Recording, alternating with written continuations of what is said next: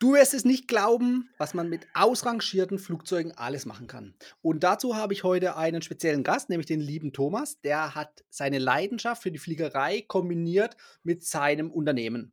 Und er stellt exklusive Möbelstücke aus ausrangierten Flugzeugen her. Lieber Thomas, erstmal herzlich willkommen bei mir im Podcast und danke, dass du heute dabei bist.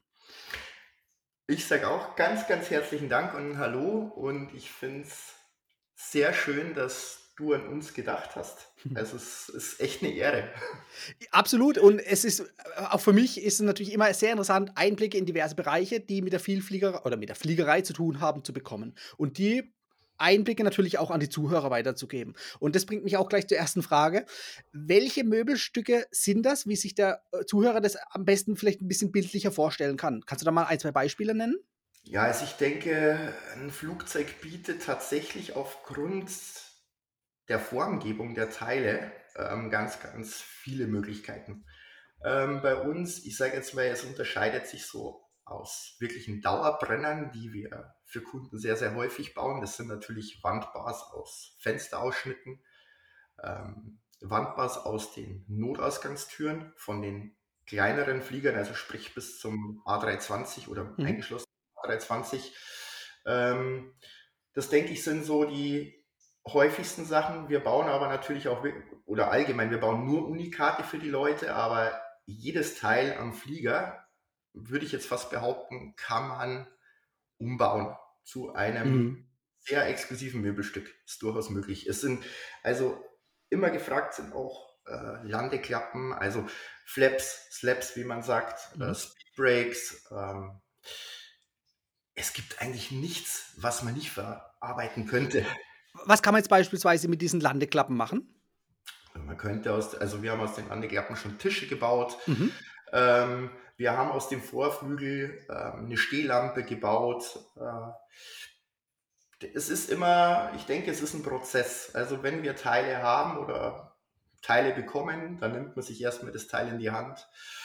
Äh, manchmal dauert es Tage, manchmal dauert es Wochen, bis einem dazu vielleicht was einfällt. Viele Ideen verwirft man dann wieder. Ähm, aber irgendwann trifft man dann mal eine Entscheidung und dann beginnt man. Ja, klar, aber das hört sich für mich so an, du hast die Idee eigentlich meistens vorher schon im Kopf, wenn du das Rohteil noch siehst. ja, man, man überlegt tatsächlich. Ähm, ich glaube, wenn, wenn wir direkt vor dem Flieger stehen, wo die Teile abgebaut werden, dann denkt man sich oft schon im Kopf so ein ja, ein gewisses Schema aus, wie es werden könnte oder was mhm. man bauen könnte. Ähm, natürlich, wenn man ähm, schon mal ein Möbelstück aus dem Teil gebaut hat, dann ist es für uns in der Regel so, dass man dann versucht, wieder was Neues zu bauen. Ähm, ich muss dazu sagen, wir versuchen immer wieder Neues zu entwerfen. Mhm. Ähm, wichtig ist, für uns oder beziehungsweise ich spreche jetzt immer für uns, ich sage jetzt mal von mir, wichtig ist für mich, dass am Ende das Flugzeugteil für sich erkennbar bleibt. Also ja. es soll nicht irgendwie so verunstaltet werden, dass man am Ende nicht mehr weiß, was es einmal war. Also es hat, wichtig ist für mich, dass die DNA von dem Flieger erhalten bleibt. Das ist so ein mhm. ganz hohes Ziel. Ja, äh, absolut. Ähm, also wir verlinken natürlich nachher auch noch in den Show Notes deine Website. Da können sich die Zuschauer oder Zuhörer in dem Fall ein Bild nochmal wirklich äh, live machen, was da äh, an Teilen in der Vergangenheit hergestellt wurde. Weil so wie du sagst, wenn es Unikate sind, äh, wird man die wahrscheinlich nicht äh, anhand von einem Katalog bestellen können, sondern ähm, es ist alles individuell und einzigartig. Ja, ja. Absolut. Also dazu muss ich noch kurz was sagen. Ähm, sage ich jetzt wirklich gerade bei der Webseite. Ich habe vielleicht den Fehler in der Vergangenheit gemacht, dass wir nie großen Wert auf Bilder gelegt haben. Mhm. Was äh, bei, bei unseren Kunden meistens äh, irgendwie dann diesen Aha-Effekt auslöst, weil die Leute dann sagen, boah, also in, im Realen sieht es ja viel, viel schöner aus. Ja. Und ich glaube, mehr sieht man bei uns tatsächlich, wer sich interessiert auf Instagram. Also ah, ja, muss okay. echt sagen, das ist eigentlich fast besser als die Webseite. Ja. Okay. Verlinken wir nachher auch alles, dann kann sich jeder wirklich ein Bild darüber verschaffen. Weil das, was wir jetzt erzählen, soll im ersten Schritt mal dazu dienen, dass die Leute, die Zuhörer sich wirklich ein Bild im Kopf machen können, vorstellen können.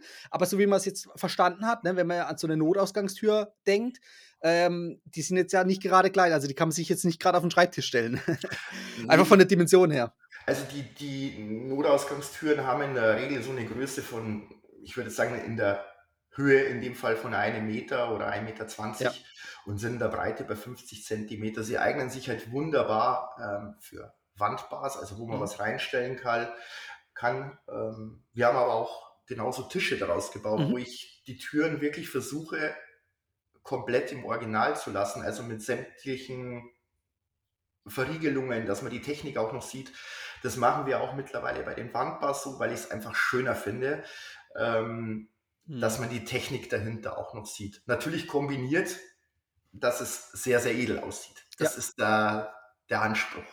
Und wenn ich äh, das richtig auf deinem Instagram-Kanal entnommen habe, dann ist der Herstellprozess klar, das ist, kann man jetzt nicht in einem Satz beschreiben, aber du baust diese Möbelstücke nicht nur, sondern die werden ja auch noch verfeinert und ähm, lackiert, ne? Ja, also der, der ich sage jetzt mal so, der Hintergrund war eigentlich, ähm, ist die Möbelstücke aus Flugzeugteilen zu bauen, ist ja jetzt keine neue Idee gewesen. Also ich meine, es gibt da genügend Leute, die das schon gemacht haben. Allerdings muss ich dazu sagen, ähm, der Markt ist riesengroß und wir wollten uns dadurch absetzen, dass ich erstens gesagt habe, ich möchte Möbelstücke bauen, die eigentlich Designobjekte sind, die aber auch noch wirklich erschwinglich sind, aber in der Qualität und unter Verwendung wirklich der besten Materialien, dass man etwas herstellt, was am Ende ähm, einfach ein absoluter Eyecatcher ist. Und ja. ich glaube, das ist uns ganz gut gelungen. Allerdings, ähm, wir bauen, wir machen auch sehr, sehr vieles, aber wir haben im Umkreis von 10 Kilometer das ganz, ganz große Glück, dass sich tatsächlich ähm, Handwerksbetriebe gefunden haben, die mit uns Hand in Hand zusammenarbeiten. Mhm.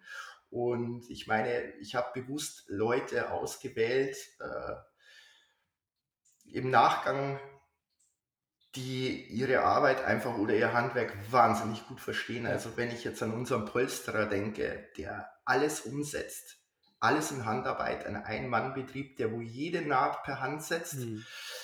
Und das Ergebnis ist einfach, es ist unbeschreiblich. Es ist, ich bin selber immer wieder ganz, ganz begeistert davon. Genauso unser Lackierer, also dass der unsere Schrottteile annimmt, das muss ich echt mal so sagen, ist ähm, fast ein glattes Wunder, weil das ist ein Betrieb, die nur Restaurationen von Oldtimern machen, also wirklich teuren. Also da stehen dann die Rohkarossen drin, da wo eine Rohkarosse wirklich eine Million kostet. Mhm. Und der macht uns die Lackierungen und also diese Lackierungen, die sind wirklich, ich kann alles haben, was ich möchte. Also mit Wahnsinn. jeglicher Technik und alle Lacke, der mischt uns die Lacke, wie wir sie wollen. Und ich bin so dankbar, dass wir diese Leute haben. Also großes, großes Lob an all diejenigen, weil mit diesen Leuten steht und fällt das Ganze. Genau, die ermöglichen das ja erst ja. so richtig, ne? Ja, klar. Genau, richtig.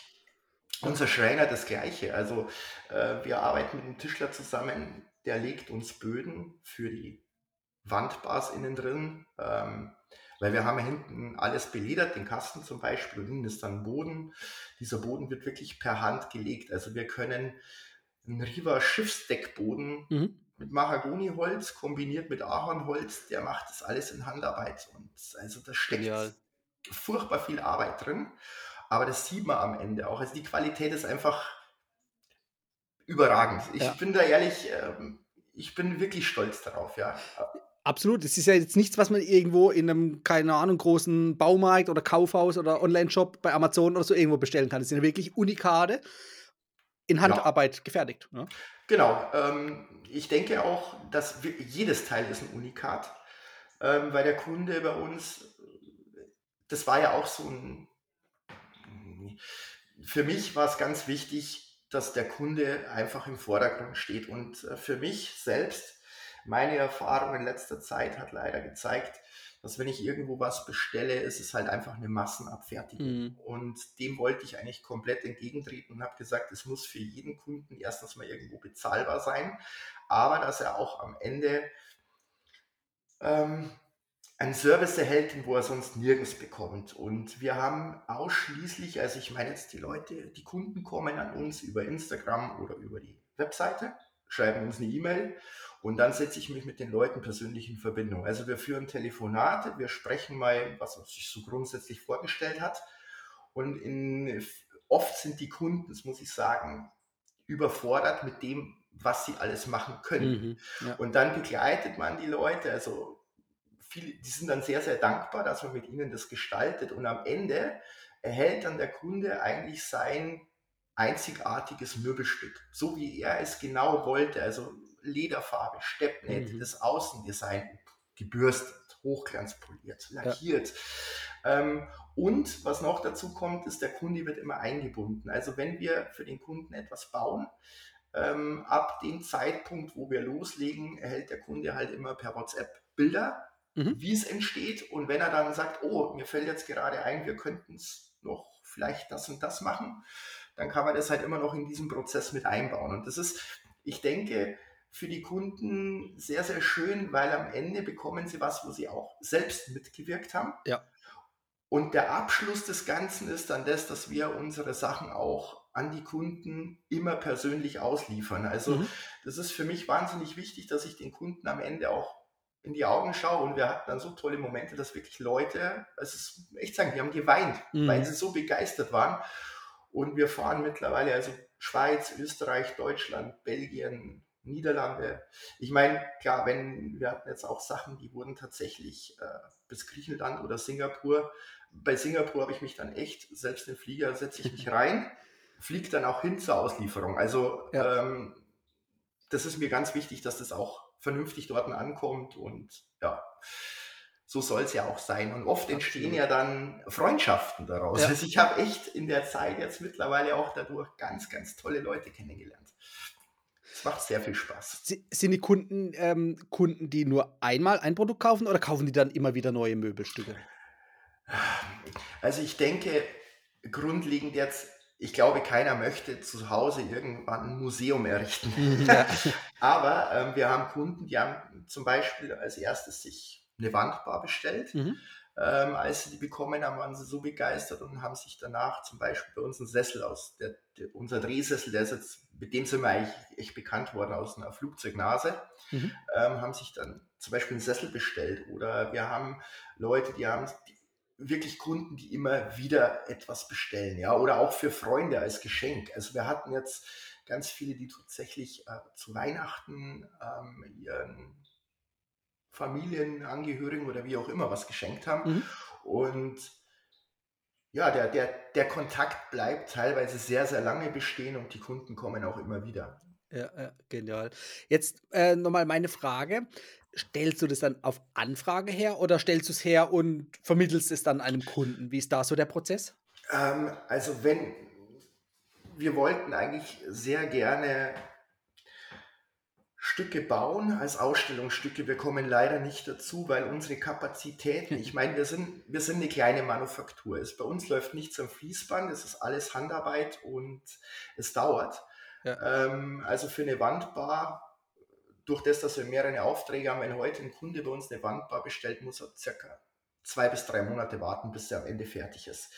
Ähm, wir versuchen tatsächlich, zu Weihnachten haben wir es gemacht, dass wir mal, ich glaube, drei Stücke waren es jetzt, was wir gebaut haben, ähm, fertig gebaut wurde dann auch sofort verkauft, aber in der Regel sind es nur Auftragsarbeiten. Also wir ja. arbeiten wirklich nur das ab, was die Kunden bei uns bestellen und wie wir es mit dem Kunden geplant haben. Also wir kommen im Moment kaum dazu, mal tatsächlich Ausstellungsstücke zu bauen, es sei denn, ich bekomme jetzt einen Teil, das was wir noch nie hatten, und dann überlege ich mir was, dann dauert das nur meistens sehr, sehr lange, bis das fertig wird, weil wir immer zwischendrin dran arbeiten und dann schaffst du mal wieder ein Stück, sozusagen mhm. das, was wir vorher noch nicht hatten. Ja. Und, oder ich finde dann zwischendrin schon den Kunden, das haben wir jetzt gerade auch wieder bei einem Teil, wo ich gesagt habe, Mensch, da machen wir jetzt das und das.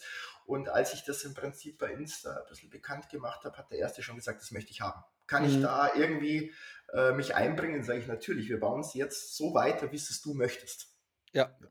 Genau. Du hast jetzt von 'ner Durchlaufzeit von circa, ja, 12 Wochen gesprochen. Ist da auch die Beschaffung der Rohteile schon enthalten oder musst du die vorher schon besorgen? Also, Rohteile haben wir jetzt zum jetzigen Zeitpunkt haben wir bei uns sehr, sehr viele Lager. Mhm. Ähm, wenn ich jetzt zum Beispiel 'n Kunden habe, der zu mir sagt: „Mensch, könntet ihr mir 'n Tisch aus'm Winglet von der 737 bauen?“ Ja. Dann muss ich sagen: „Oh, ich habe im Moment kein 737 Winglet da, aber ich besorge es.“ Und, ähm der Kontakt ist mittlerweile also, ich muss bin da auch echt so happy drüber. Wir haben ganz, ganz tolle Kontakte zu Verwertern, zu Airlines und so weiter, sodass ich die Teile dann wirklich auch beschaffen kann. Allerdings ist es so, das ist dann immer zeitlich noch mal 'n anderes Thema, weil bis man dann die Teile bekommt, das dauert manchmal und manchmal auch lange. Aber wir haben im Moment unser Lager ist eigentlich ich sorge ständig dafür, dass wir neue Teile Mhm. nachbekommen, auch Teile, die wir noch nie hatten. Und wir haben sehr viel auf Lager, ja. Ja. Äh, um das, ähm, Wort lange noch mal 'n bisschen näher zu definieren.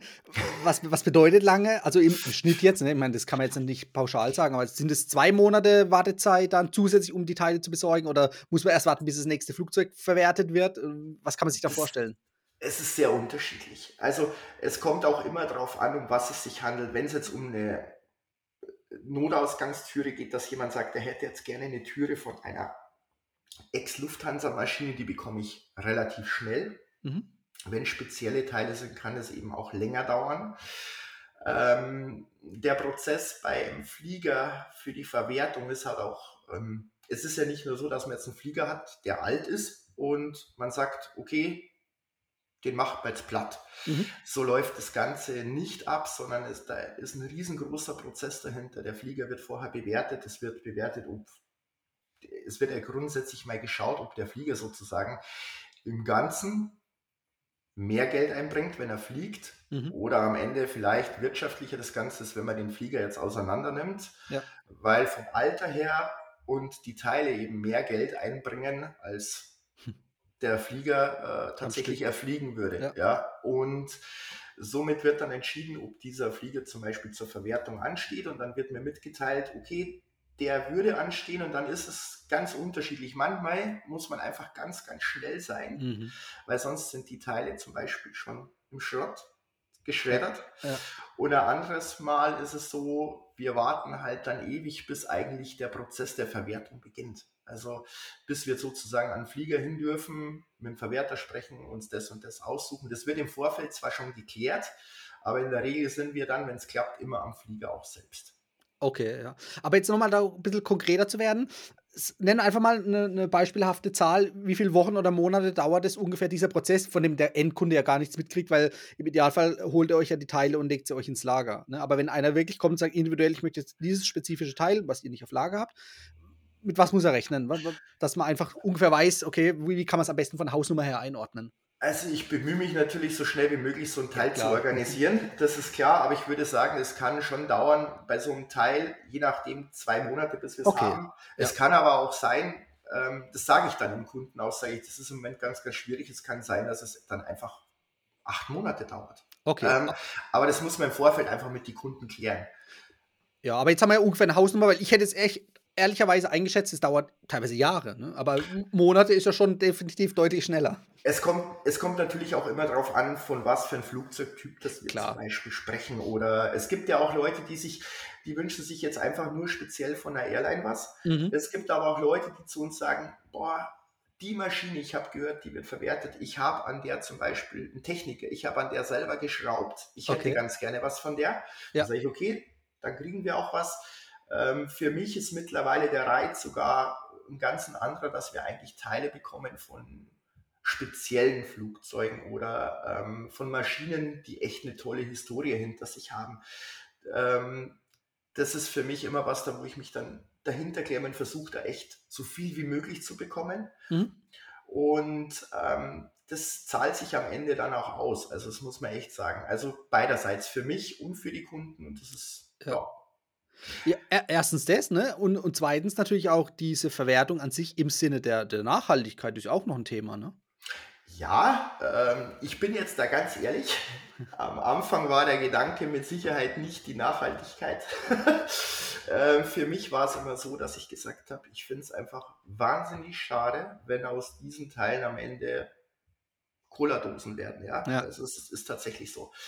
Ähm, und diese Teile sind, die Flugzeugteile sind einfach so gebaut, von der Qualität und von der Verarbeitung her, dass sie eigentlich äh, für die Ewigkeit gebaut sind. Mhm. Und wenn man zum Beispiel jetzt einfach nur ein Rumpfteil hat und man entlackt es und sieht dann drunter das Nietenbild, ja, oder wie alles verarbeitet ist, dann muss man einfach sagen, du kannst, du wirst ja nirgends so eine Qualität finden wie das, was du an einem Flugzeugteil hast.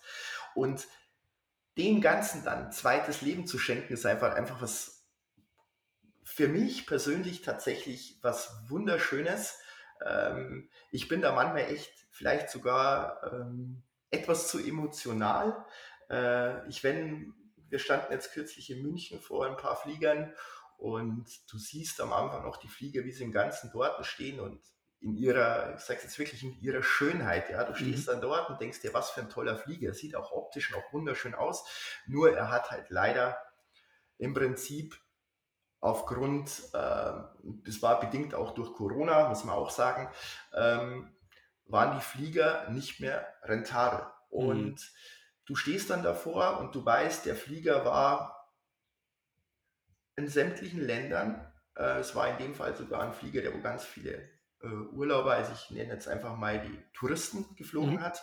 Und dann denkst du dir wirklich so, du hast dann die Fensterausschnitte. Ich habe dann meistens so fünf oder sechs Fenster am Stück vom Rumpf rausgeschnitten und dann stehst du vor so einem Fenster, schaust es an und denkst dir, boah, wie viele Kinder haben sich vielleicht schon die Nase am Fensterblatt gedrückt oder wer, wer, auch ja, Erwachsene. Wer, ja, und, und wie viele Leute sind in, in dieser ganzen Zeit, in diesen 15 oder 20 Jahren äh, an dem Fenster gesessen und äh, der Flieger hat alle Leute immer ich will nicht sagen pünktlich, aber sicher ans Ziel ja. gebracht. Ja. Und äh, eigentlich was für ein schöner Gedanke, wo dieses, dieses Stück Rumpf in dieser Zeit schon überall war, auf der ganzen Welt. Und das ist für mich immer wieder echt beeindruckend. Also es ist immer vor einem Flieger, ist immer so mit einem lachenden und weinenden Auge. Mhm. Auf der einen Seite, ich bedauere es echt sehr, wenn so ein toller Flieger danach einfach, ich sage es jetzt mal, in eine Presse oder ja, ja, die Teile gehäckselt werden. Ja. Und nur gewisse Bauteile ausgebaut werden. Der Rest ist einfach, äh, werden Cola-Dosen oder irgendwas. Und auf der anderen Seite freue ich mich dann aber auch, weil ich mir denke, boah, was für ein schöner Flieger. Und ich weiß aber, einige Teile werden ihr zweites Leben bei Kunden von uns zu Hause sein und die werden sich wahrscheinlich daran echt es ist ja auf die Ewigkeit gebaut. Ja, klar, Jahrzehnte hältst. Die könnten sich ihr ganzes Leben lang daran erfreuen und im Prinzip schenkst du dem Teil ein zweites Leben. Also ja, das ist was absolut. sehr, sehr Schönes. Ja. ja. Nachhaltigkeit kam dann eher später mit dazu, dass wir halt natürlich auch manchmal ähm, kleine Teile irgendwohin äh, verschicken. Ähm, wenn irgendjemand mal ein kleines Geschenk für jemanden möchte, dann verschicke ich das. Äh, oder aber wenn wir ausliefern, wir verwenden halt tatsächlich zum Beispiel die Schwimmwesten mhm. als äh, ja wie Verpackungsmaterial oder im Transporter wird es zum Abfedern werden die Schwimmwesten hergenommen und dann aufgeblasen. Zum, genau. Ja. Äh, und dann kommst du zum Kunden, gibst ihm sein Möbelstück und dann kriegt er gleich noch zwei Schwimmwesten mit dazu, weil ich war halt auch dabei und ja, ja es ist äh, man versucht es natürlich mittlerweile viel mehr einfließen zu lassen. Am Anfang war das bei mir überhaupt nicht so im Kopf. Heute weiß ich ja, definitiv, es ist, es ist was, äh, ein Upcycling-Produkt. Ähm, mhm. Aber es war jetzt nicht, ich müsste lügen, wenn ich jetzt sage, das stand bei mir die Nachhaltigkeit im Vordergrund. Das ja, ist ja auch ähm, nicht zwingend. Ich sag mal so, neue Ideen müssen erst geboren werden. Und da spielen andere Aspekte eine Rolle, nämlich, so wie es bei dir auch raushört, die Leidenschaft zum Fliegen. Sonst ja. wäre das ganze Thema nie entstanden. Richtig, so, ganz absolut. einfach. Du hast vorhin gesagt, dass du äh, selbst irgendwie die Fensterausschnitte rausgesägt hast. Ähm, das heißt, du holst die Teile nicht aus irgendeinem Hochregal raus, sondern du schneidest sie selber aus dem Flugzeug raus? Ähm, nein, selber rausschneiden dürfen wir sie am Flieger in der Regel nicht, weil es ist dann passiert. Äh, entweder durch äh, Verwertungsbetrieb, die, ja. zwick, die zwicken uns oder schneiden uns die raus und danach ja. sind halt dann schief und krumm. Ja. Äh, aber das ist für uns ja am Anfang egal. Wir haben genügend Material. Und dann wird es bei uns erstmal in Form gebracht. Also direkt am Flieger selbst stehe ich dort und kann mir Sachen aussuchen oder auch eben bei der Abholung, dass man noch schaut, was noch alles, was wir noch alles bekommen. Und das ist auch immer sehr, sehr schön für uns, weil mit diesen Leuten zusammenzuarbeiten macht ganz, ganz viel Spaß. Also jetzt kürzlich auch in München. Mhm. Wir waren mit ganz tollen Leuten und ähm, mit den Verantwortlichen vor Ort. Das war einfach so eine nette und lustige Kommunikation, die uns dann auch immer wieder gesagt haben, ach, das könnt ihr auch noch mitnehmen. Das brauchen wir jetzt auch nicht, das kriegt ihr auch noch. Natürlich kriegen wir am Ende eine Rechnung, keine Frage. Ja, aber du bist natürlich auch froh und dankbar, wenn du diese Teile bekommst, weil ich kann sie ja nicht irgendwo sonstig beziehen. Also ich, es ist ja eine, ein langer Prozess gewesen, dass wir auch die Teile überhaupt so erhalten. Also Ja, das ist ja auch eine, es ist ja auch eine große Vertrauensbasis, muss man tatsächlich sagen. Ähm, denn gerade mit äh, Flugzeugteilen kann man natürlich ganz viel Schindluder betreiben, sage ich jetzt mal so. Also es gibt da tatsächlich diesen Begriff von Bogus-Parts. Ähm, Teile, die sozusagen bei einem Flieger ausgebaut wurden, weil sie einfach nicht mehr einsatzfähig sind. Mhm.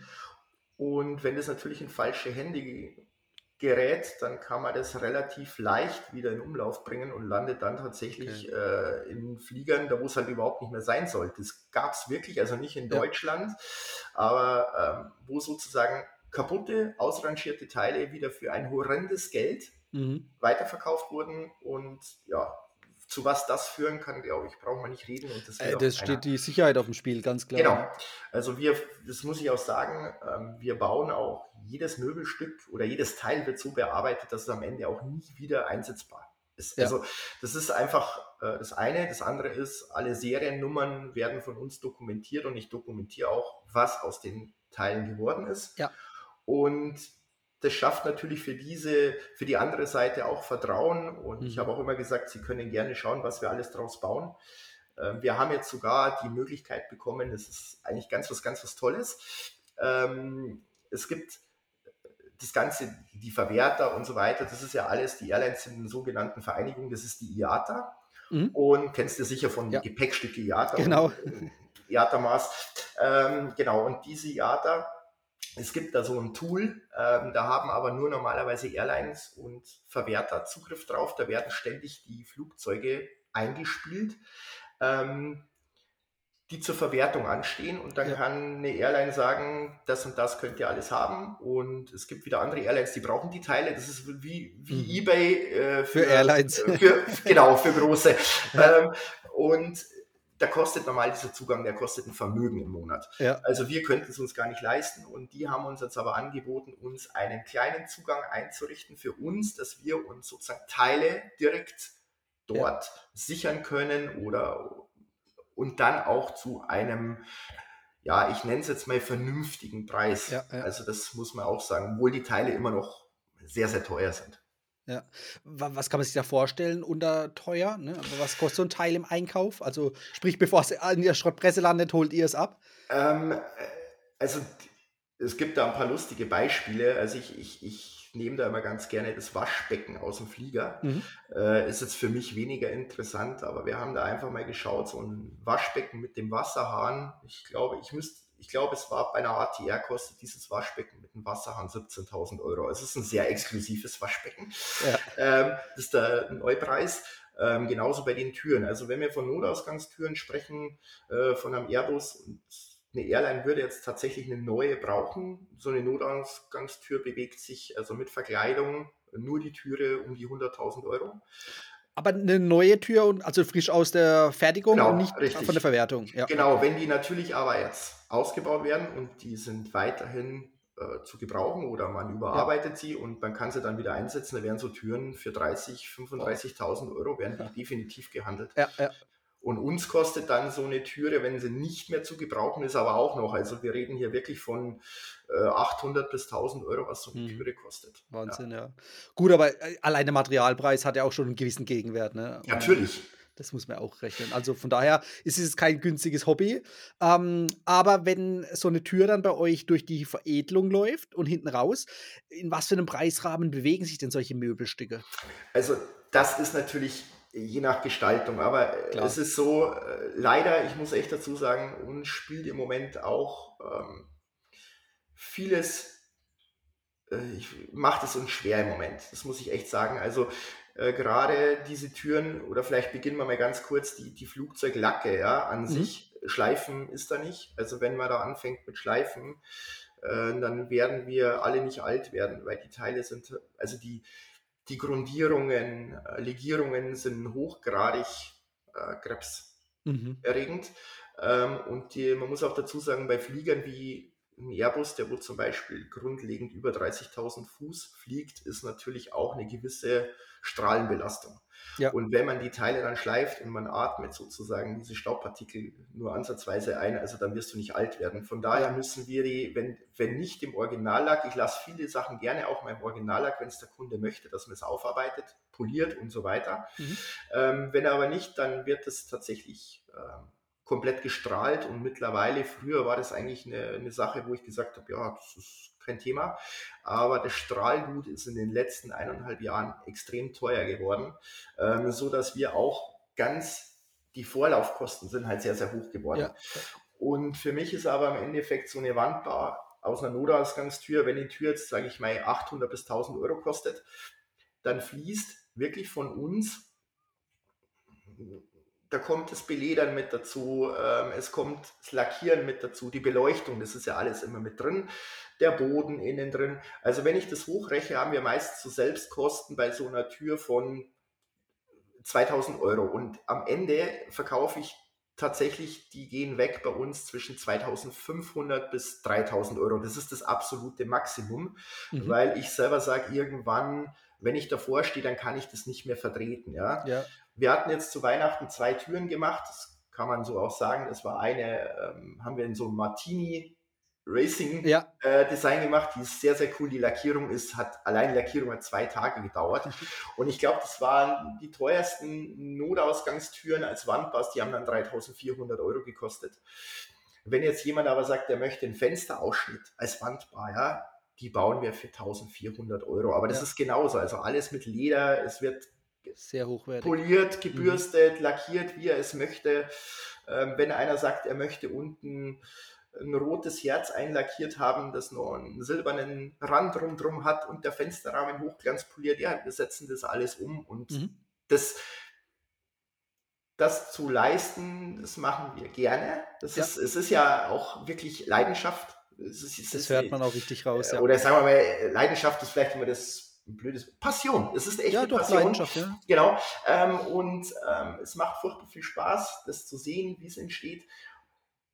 Ähm, also ich, so aus meinen Worten, ich kannte die Preise jetzt ja vorher auch nicht, ne? Ja. Ähm, ich sitze noch auf dem Stuhl. Also mich hat es nicht vom Stuhl gehauen. Denn ich, ganz ehrlich, ich hätte deutlich höhere Werte jetzt erwartet, so also, klar, von dem, was ich jetzt von der Erzählung von dir gehört habe, was die, diese individuellen Möbelstücke können und wie der Weg dahin ist, der, der Fertigungsprozess.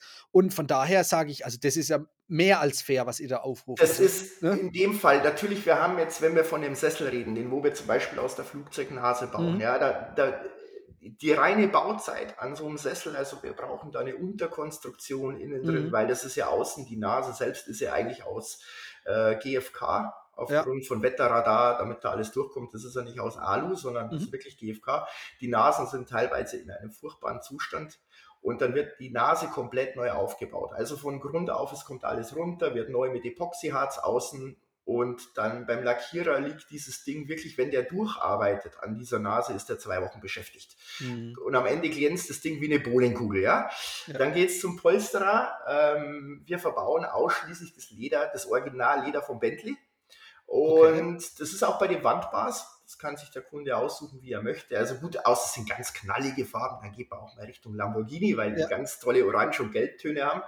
Ähm, und ansonsten bei so einem Sessel haben wir eine reine Bauzeit von drei Monaten. Und dieser Sessel kostet dann am Ende auch, das muss ich einfach sagen, 9000 Euro, mhm. weil das einfach verdammt viel Arbeit ist. Ja. Wir bauen auch nur maximal vier Stück davon pro Jahr. Also letztes Jahr haben wir gerade mal drei geschafft. Ähm, wir versuchen das stetig auch immer zu verbessern. Ich bin jetzt dran, gerade wir haben einen Handwerksbetrieb, der wo uns jetzt den Fuß in Handarbeit fertigt, der ganz speziell gelagert ist. Ähm, da wo die Qualität einfach überragend ist. Der Fuß kostet jetzt das Vierfache von dem vorherigen. Aber ich will jetzt auch die alten Sessel, die wo Kunden haben, eigentlich wieder nachrüsten mit diesem neuen, mhm. weil das ist einfach so ein, ich brauche keine Garantie geben. Äh, ja, wenn, wenn, mich, wenn, wenn, mich, jemand anruft und sagt, er hat mit irgendwas ein Problem, dann kommt jemand und wird das Problem beheben. Also das, ja. glaube ich, das soll, kann man und sollte man von uns auch erwarten können. Ja. Aber ja, äh, es kann auch hochpreisig und wir haben Pilotensitz umgebaut von einem Airbus als Schreibtisch, äh, als, als Bürostuhl. Da, der lag am Ende bei, ich glaube, 12.000 Euro, weil jedes einzelne Plastikteil an diesem Sitz wurde auseinandergebaut, mhm. wurde per Hand beledert und vernäht. Ähm, klar, die Qualität ist einmalig. Einzig, einzigartig, ja klar. Ja, aber da muss man natürlich auch den passenden Kunden dafür haben und ja. ähm, der auch bereit ist, tatsächlich dieses Geld auszugeben, um Gottes Willen. Also das müssen wir nicht reden. Aber so wie du es jetzt auch gerade sagst, ne, vom Herstellungsprozess, ihr habt ja keine Schablone oder Fahrplan äh, oder Bauanleitung für dieses Teil, wie es am Ende aussehen soll, macht man die und die Schritte, sondern ihr müsst euch das ja alles selbst erarbeiten. Und klar, da steckt auch Erfahrung drin und klar, Erfahrung, die ähm, geht nicht von heute auf morgen, das muss man sich aneignen und die Erfahrung ist auch hat auch einen gewissen Gegenwert, ne? dass ihr genau wisst, was ist denn überhaupt machbar, wie ist es machbar, mit welchem Aufwand. Ähm, aber drei Monate Durchlaufzeit äh, für die Bearbeitung von dem, so einem Möbelstück, das hört sich für mich sehr, sehr individuell an und auch, ja, so wie du es gesagt hast, irgendwo auch Kostspiele. Also da steckt ja wirklich eine eine Handarbeit also, dahinter. Also muss, Wahnsinn, Wahnsinn. Vielleicht, vielleicht muss ich, ich muss das echt mal kurz vielleicht schildern, gerade bei dem Sessel. Mhm. Es war am Anfang, die Idee war, wir haben einfach eine Flugzeugnase von der ATR bekommen. Und ja. ich wollte dieses Teil eigentlich überhaupt nicht, weil es war furchtbar hässlich, äh, furchtbar kaputt. Und äh, da war meine Frau dabei und die hat gesagt, boah, wieso nimmst du die nicht mit? Nimm die mit. Und ähm, irgendwann, ich weiß nicht, das Ding lag schon zwei Monate bei uns irgendwo rum und dann lag es mir gerade im Weg und da war halt ein Kübel. Hab dann ähm, diese Nase auf diesen Kübel so drauf gelegt irgendwie und irgendwie schaue ich das Ding an und sage ich, mein Gott, das wäre der Sessel überhaupt. Also das wäre mega cool. Ähm, und dann habe ich mir gedacht, ja, nur wie macht man das? Und dann war der erste Weg, dass ich zum Lackierer bin und ähm, heute weiß ich, wenn ich denke, die Lackierung ist fertig, dann lacht er mich aus und sagt zu mir, jetzt geht's erst los. äh, weil das ist, ist, ich kannte diese Prozesse auch gar nicht oder ähm, ich habe noch nie beim Lackierer das gesehen. Also da kommt im Prinzip erstmal das Epoxyharz, dann kommt Grundierung, wird geschliffen, ja. nochmal, nochmal, dann kommt der Lack drauf, dann kommt der Klarlack drauf, so, dann sieht das Ding toll aus, dann geht's aber wirklich los. Dann beginnen die immer wieder diesen, diese Nase permanent nass zu schleifen mhm. und danach zu polieren. Und das passiert vier, fünf Mal und dann entsteht da drin so ein tiefen Glanz. Es ist einfach unbeschreiblich. Wir hatten meinen schwarzen Sessel und ich habe gedacht, ich stehe vor dem Spiegel. Also es ist, das ist dann ganz toll. Und dann brauchst du natürlich den Polsterer. Und da, ja. da haben wir damals eigentlich auch unseren Polsterer gefunden, ähm, weil ich bin mit dieser Nase hier rum und war halt bei vielen verschiedenen Unternehmen und die haben alle zu mir gesagt, nee, also das können wir ja vergessen sowas machen sie nicht und viel zu aufwendig. Und dieser Polster hat dann gesagt, ja, er muss sich da erstmal nur ein Konzept überlegen. Und dann ist es halt jetzt mittlerweile so, der, der Sessel wird rundherum erstmal äh, unten mit Schaumstoff, mit, ich glaube, es sind 30 einzelne Segmente, die dann sozusagen da drin erstmal reingeklebt wird. Die Sitzfläche selbst wird gebaut wie früher die alten in Bayern sagt man bei uns die Canapés, mhm. äh, äh, ein Holzkasten, das mit Gurte bespannt wird. Und auf diese Gurte wird dann auch wieder aufgepolstert. Also du hast halt eine Qualität, die du eigentlich vor 40 oder 50 Jahren mal hattest. Ja. Du hast einen extrem tollen Sitzkomfort und dann näht der diese ähm, die Innenverkleidung aus Leder. Mhm. Und das ist ja diese Rautensteppung. Und die Nase ist halt oval und damit jede Raute gleich ist, muss der halt das ganz genau vermessen. Der macht wirklich per Hand mhm. seine Punkte, wie er dann später näht. Und dann kommt die Sitzfläche, dann kommt die Rückenlehne. Und das ist wirklich ein, ein sehr, sehr langer Prozess. Und der Kunde kann jetzt zum Beispiel sagen, ich hätte den Außen gerne in ähm, mir gefällt von Porsche, sage ich jetzt irgendeine Farbe, äh, Kreide, dann mhm. machen wir den Außen in Kreide, dann sind ja außen noch diese, die sogenannten Lightning Stripes an den Nasen, die sozusagen die Blitze ab, Blitzeinschlag ableiten soll. Ah, ja. Ja. Die werden dann entweder die werden abgebaut, werden matt gebürstet oder werden auch in der Farbe lackiert. Dann kann der Kunde sagen, ich hätte die innen drin die Rückwand in Alcantara-Leder schwarz und die Sitzfläche in Glattleder weiß. Also man könnte alles machen und die Steppnähte. Weil es gibt hunderte von Farben für Steppgarn. Er kann mhm. sich alles aussuchen. Und da versuchen wir dann halt auch oft die Leute echt zu beraten. Die sind auch sehr dankbar, weil viele sagen, ich hätte ihn außen gerne in dunkelgrau metallisch, ja. Und dann sagt man, ja, was für ein dunkelgrau? Und dann arbeitet man sich da. Also Viele langs, Nuancen, ja. Genau, arbeitet man sich ran und sagt, ja, ich hätte ihn ganz gerne mit schwarzem Leder. Und dann fängst du schon an und sagst, okay, das sieht richtig toll aus. Nur die Frage ist, glaubst du, er sieht ganz dunkel, ganz toll aus oder soll man vielleicht eher mit einem cognacfarbenen Leder vielleicht und dann kommen erst die Ideen bei den ja. Leuten. Ah, Mensch, und das könnten wir machen und das ist schön, das macht echt Spaß. Ja. Ähm, hast du bei euch ähm, im Büro oder in der Manufaktur auch ähm, ja, Ausstellungsstücke? Ich meine, du hast eingangs schon mal gesagt, dass die äh, Zeit für Ausstellungsstücke gerade nicht so da ist und die Kundenaufträge eher Priorität haben. Aber hast du irgendwie auch kleine Muster, die man in die Hand nehmen kann, wo man sich so ja, über die Steppnaht ein bisschen drüber fühlen kann, dass die Kunden sich das noch besser vorstellen können? Ja, haben wir alles da. Also ich habe die Böden da, die vom Schreiner per Hand gelegt werden. Ja. Es, sind auch, es sind auch immer Stücke bei uns da, die fertig gebaut sind, ja. die wo dann später zum Kunden gehen. Ähm, und wir planen dann natürlich Touren. Ja? Also wenn ich jetzt äh, äh, nach Wien runter muss und nach Zürich und so weiter, die Fahrt lässt sich schwer vereinbaren. Von daher plant man das. Das klärt man ja. dann auch mit den Kunden. Ähm, und dann stehen natürlich auch immer bei uns Sachen zum Ansehen. Die sind da. Ich habe auch immer Rohmaterial bei uns vorne im Ausstellungsraum drinstehen, damit man sieht, okay, so sieht eine originale Tür aus. Und so sieht sie dann am Ende aus. Oder, ja. äh, ist, also ich kann den Leuten vor Ort vieles zeigen. Mhm. Ich muss aber sagen, dass da unsere Kunden ja teilweise in Wien sitzen, in Zürich, in, äh, in Belgien irgendwo, das ist, versucht man das Ganze dann natürlich auch mit Bildmaterial darzustellen. Ja. Und es ist natürlich schon eine große Vertrauensbasis auch von einem Kunden, wenn er sagt, ja, okay, okay, so machen wir es und der Kunde muss natürlich auch eine Vorstellung bekommen, wie es dann am Ende aussieht. Wir machen es teilweise mit Zeichnungen, mhm. ähm, dass ich ihm zeige, so und so könnte es ausschauen und mit dem und dem und so tastet man sich sozusagen ran. Aber letztendlich ist es ja ungesehen gekauft, ne? Das ist ein riesen Vertrauensvorschuss, absolut. Richtig. Ähm, es ist, wir hatten zum Beispiel einmal einen Kunden, der hat was bestellt und ähm, er war dann der festen Meinung, äh, wir hätten da unten noch geplant, dass wir vom, kann ich ja sagen, Porsche 911 die 911 Streifen einlackieren. Mhm. Waren aber dann nicht drin, weil das war einfach, das hat er zu dem Zeitpunkt, hat er gesagt, nee, mach mal lieber nicht. Er dachte aber, er hat es gesagt. Und als dann die Tür fertig war, mhm. die Tür vom Lackierer, schicke ich ihm die Bilder und dann meint er so, ja, aber wo sind denn jetzt die Streifen? Sag ich, welche Streifen? Ja, die wollten doch da unten die goldenen Streifen. Ja, dann atmete er einmal tief durch, er hat die Tür gepackt, wieder zum Lackierer rüber, haben wir dann auf unsere Kosten gemacht, alles abgeschliffen und nochmal komplett neu Wahnsinn. gemacht. Aber ich will am Ende, dass der Kunde einfach happy ist, weil es ja. ist, ähm, manchmal geht einfach, wir schießen auch oft übers Ziel hinaus, das muss ich ganz ehrlich sagen, wenn wir Sachen selber bauen, wo ich dann einfach am Ende feststelle, okay, also einen Gewinn werden wir mit dem jetzt nicht mehr machen, weil ähm, ich kann nicht den Preis, was ich ansetzen müsste, verlange ich dann gar nicht, weil das kann ich nicht. Dann ist es einfach für mich ein Referenzmaterial. Ich mache schöne Bilder mhm. und ich biete es dann Kunden für einen fairen Preis an und am Ende hast du aber dann total glücklichen Kunden und das ist ja. viel mehr wert, weil der, ja. der schätzt dich, der erzählt es allen und das ist äh, absolut. Richtig, also das ist für mich das Wichtigste am Ende zählt, dass der Kunde einfach glücklich ist. Das ist das A und O bei uns. Das sind tolle Werte, muss ich echt sagen. Also genial.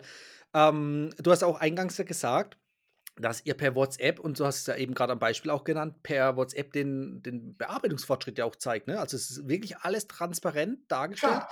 Das hast du ja, wenn du von der Stange irgendwas kaufst, da kriegst du halt das Teil geliefert, aber wie es entsteht, das zeigt dir ja keiner. Nee, also ich habe, in der Regel ist es so, ich zeige dann den Leuten erstmal ihr Rohteil, also sie kriegen Bilder vom Rohteil, so Mhm. sieht es jetzt aktuell aus. Oder wenn es zum Beispiel jetzt Leute sind, die wo wirklich von einer speziellen Maschine was wollen, dann schicke ich ihnen das Teil im Rohteil mit, da wo sie auch noch die Seriennummer sehen, wo wirklich nachvollziehbar ist. Es ist auch wirklich von diesem Flieger und ich erzähle, Ja. ich, ich könnte dir alles erzählen. Ja, Ja, also, ähm, schicke ich ihm und dann geht's los. Dann kriegt er, wir schneiden dann die Türe hinten zu für die Wandbahn. Dann kriegt er Bilder oder Videos, wie wir sie zuschneiden. Dann sieht er sie, wenn sie zum Beispiel entlackt ist. Mhm. Und so beginnt der Prozess. Dann schicke ich ihm, wenn der Kasten beledert ist und wie sie zusammengebaut wird. Und der Kunde soll ja auch wirklich dabei sein. Also er soll den Prozess wirklich miterleben. Es entsteht ja tatsächlich für ihn sein persönliches Möbelstück. Und das habe ich halt mittlerweile echt. Ich vermisse das einfach bei vielen Dingen. Du kaufst halt alles mittlerweile nur noch von der Stange. Ja. Und das schätzen die Leute mittlerweile richtig, die einfach sagen, boah, das ist so toll, dass sie das wirklich sehen können. Ähm, und viele sagen dann, das finde ich eigentlich, ist, für uns ist das immer das größte Kompliment, wenn dann Kunden zu mir sagen, also wenn ich gewusst hätte, wie viel Arbeit da drin steckt, dann muss ich ganz ehrlich sagen, dann ist der Preis echt mehr Ja, als fair. Und das, das, das ist, ich bin mit dem Preis aber zufrieden. Also Mhm. ich sage einfach, okay, für uns muss am Ende das und das überbleiben. Ich muss mein Material, ich muss die Mitarbeiter bezahlen, ich muss meinen Laden Ja. am Laufen halten. Aber es muss auch immer noch so sein, dass ich mich hinstellen kann und kann sagen, für mich selbst, nicht vor dem Kunden, sondern einfach für mich selbst, den Preis ist es wert. Ja. Und ähm, da hadere ich manchmal echt selbst mit mir. Es, es muss ich ehrlich sagen, es gibt Sachen, da wo du einfach sagst, boah, kann man das echt verlangen? Ähm, und dann versuche ich mir da immer echt so Rückmeldungen oder Bestätigungen zu holen, Mhm. wo Leute sagen, ja, also auf alle Fälle, also um Gottes Willen, es ist so einzigartig, definitiv. Aber es muss immer im Verhältnis bleiben. Es soll nicht abgehoben sein, das will ich auch nicht. Also ich will nie, dass Leute zu uns sagen, boah, die sind jetzt komplett abgehoben mit den Preisen, Mhm. sondern ich will auch wirklich sehen, dass die Leute sehen, dass es transparent ist. Ja. Ähm, das ist der Prozess, das fließt an Arbeit rein und ich meine, wir produzieren alles in Deutschland. Es kommt nichts von irgendwo aus dem Ausland. Es wird Mhm. alles bei uns hier gebaut, hier mit Handwerksbetrieben. Und ja, das, es muss einem natürlich das Geld wert sein, keine Frage. Wenn ich mir ein Stück Flugzeugteil an die Wand hänge und sage, das kostet 3000 Euro, dann sagen natürlich manche auch, ja, also ich glaube, das kann man auch für 1000 Euro haben. Kann man, mit Sicherheit. Das äh, stelle ich auch gar nicht in Abrede, gibt es mit Sicherheit. Ähm, nur es unterscheidet sich halt dann ganz klassisch von der Verarbeitung, Ja. ähm, von dem. Und ich finde, es hat ja auch alles seine Berechtigung. Wenn jemand sagt, mir ist es einfach nicht wert, mir reicht es, wenn ich mir ein Teil hinhänge, das wo ganz einfach gemacht ist für 1000 Euro, sage ich absolut. Ja, Ähm, klar. es, hat, es hat alles seine Berechtigung. Das Einzige, wo mir etwas aufstößt, ist, dass teilweise äh, kommt immer mehr, dass ähm, Sachen angeboten werden als sogenannte Flugzeugteile, ähm, wo dann irgendwo im Kleingedruckten steht, ja, es ist aber überhaupt nicht von einem Flugzeug, sondern sie haben halt einfach aus Aluminium irgendwie äh, was rausgefräst und. Popnieten reingehauen, ja, was hat denn das mit einem Flug Flugzeug zu tun? Und verkauft es dann tatsächlich noch als Upcycling. Da denke Ja. ich mir, also du verwendest ein Stück neues Alu und haust Popnieten rein und sagst dann in Anlehnung an den großen, an die großen Airliner, also das ist für mich was, Mhm. das, da wo ich sage, das ist für mich Quatsch. Ist, Also, es ist nicht authentisch, ja. Nee, ist es nicht. Und es, es, es hat ja auch keine Geschichte. Ich meine, wir haben, ich hatte eine Tür, äh, für die habe ich lange gekämpft. Das war tatsächlich noch eine Tür von der TWA, ähm, Mhm. von der letzten 747 von der TWA. Die lag ewig in der Wüste irgendwo in den USA, total vergammelt. Wir haben das Ding über Wochen hergerichtet. Ähm, und es ist so was Schönes und du weißt, du hast echt ein Stück Luftfahrtgeschichte vor dir stehen. Also es ist, Mhm. ähm, wir haben auch, das war für mich, glaube ich, bislang das größte Erlebnis oder wir sind auch immer noch dran. Für mich ist einer der schönsten Flieger überhaupt war die Concorde. Und Ja. von der Concorde Teile zu bekommen, ist einfach schwer. Un, also ich sage fast unmöglich, weil ja. es wurden damals, nachdem die Concorde ja wirklich gegroundet wurde und in die Museen gewandert ist, wurden Teile versteigert. Die wurden ja teilweise bei Christie's und Sotheby's versteigert. Mhm. Ich weiß, die Nase von der Concorde wurde für 480.000 Euro versteigert. Ähm, es wurde, ich glaube, eine Toilettentür für 5.000 Euro versteigert. Und mhm. du kommst nicht mehr ran. Und wir hatten echtes Glück. Wir haben eine originale Felge von der Concorde mit Reifen wo eigentlich vorgesehen war fürs Air France Museum. Mhm. Die haben wir bekommen und wir kriegen jetzt auch noch ein paar Teile von der Concorde. Darüber bin ich echt stolz und das freut mich auch, weil das ist einfach so einmalig. Einmalig, ja, Aber da kosten natürlich auch die Teile ein immenses Geld. Also das ja, ähm, im Gegenzug war zum Beispiel schön, wir haben viele Teile von der Lufthansa-Maschine bekommen, von der eh, ehemaligen Lufthansa-Maschine, von der 707, die in Hamburg stand. Mhm weiß nicht, ob dir die im Begriff war. Äh, die stand im Prinzip fast 60 Jahre am Flughafen Hamburg. Die hat da dort erst der Feuerwehr gedient und für mhm. Übungen und so weiter. Und eigentlich hätte man sie erhalten sollen, aber während Corona hat man einfach beschlossen, man macht das Ding jetzt platt. Obwohl ja. sich so viele Leute eigentlich dafür eingesetzt haben, dass die erhalten bleibt und Geld wäre da gewesen, aber es wurde halt beschlossen, sie muss weg.